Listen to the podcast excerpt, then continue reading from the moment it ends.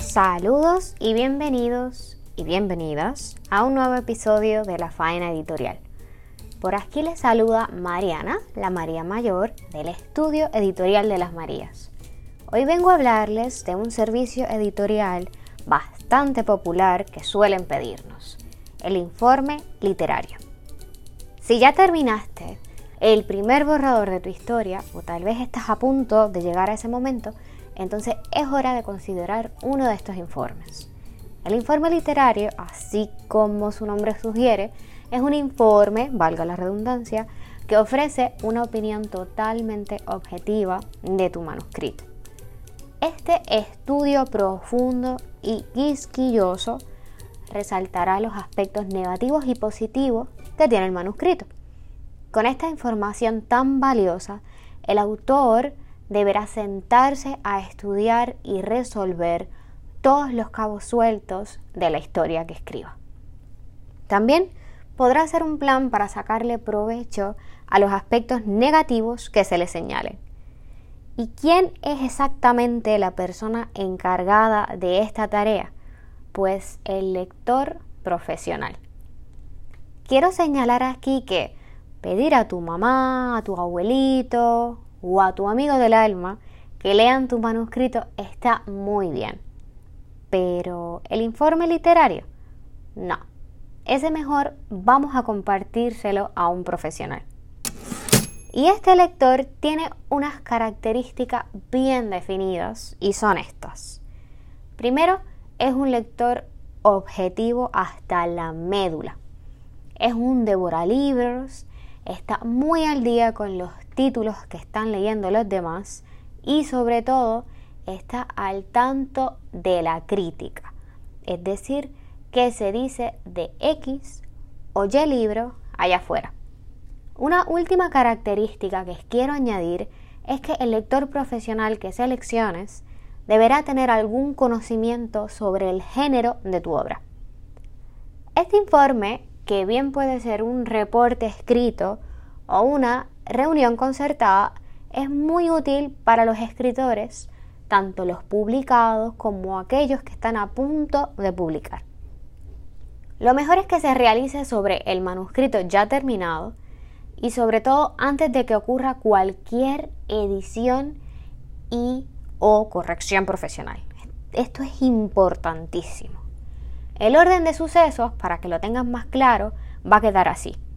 Terminas el manuscrito, lo compartes con tu mamá o con tu abuelito y entonces se lo pasas a un lector profesional.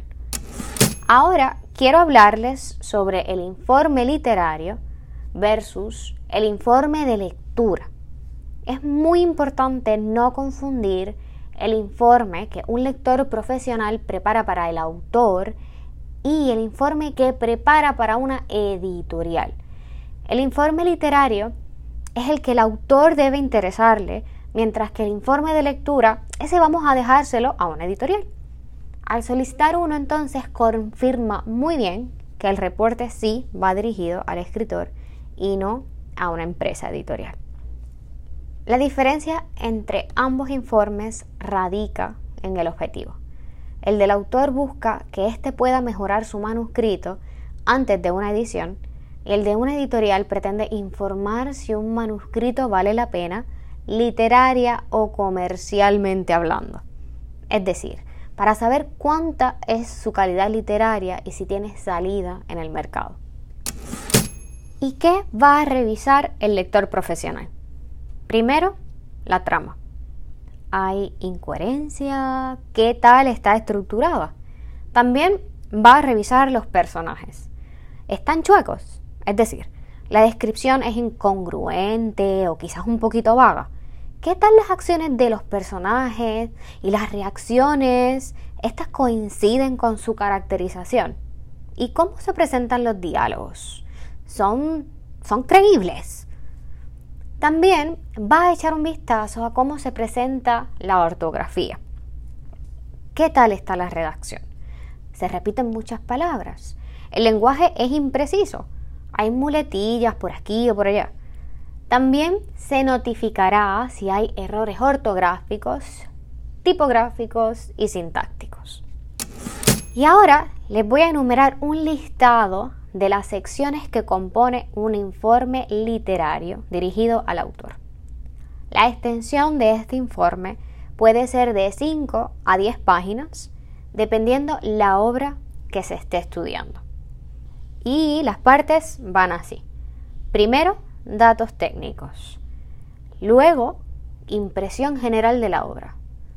En tercer lugar, un resumen del argumento. En cuarto lugar, temas principales y secundarios. Luego, se presenta un análisis de los personajes. Luego, vamos a hablar del género de la obra, del lenguaje que se emplea y también del estilo también se va a añadir una parte del valor literario y otra parte del valor comercial. Finalmente, también es posible hacer comentarios sobre el público potencial de tu obra. Como mencioné brevemente, los informes de lectura pueden ser un reporte escrito, pero también una reunión entre el autor y el lector profesional. Es posible que el autor no esté interesado en que el lector profesional resuma su obra o le enumere los temas principales y secundarios y solicite mejor una reunión telefónica o una videollamada para discutir aspectos específicos de la obra. ¿Cuál vía es mejor?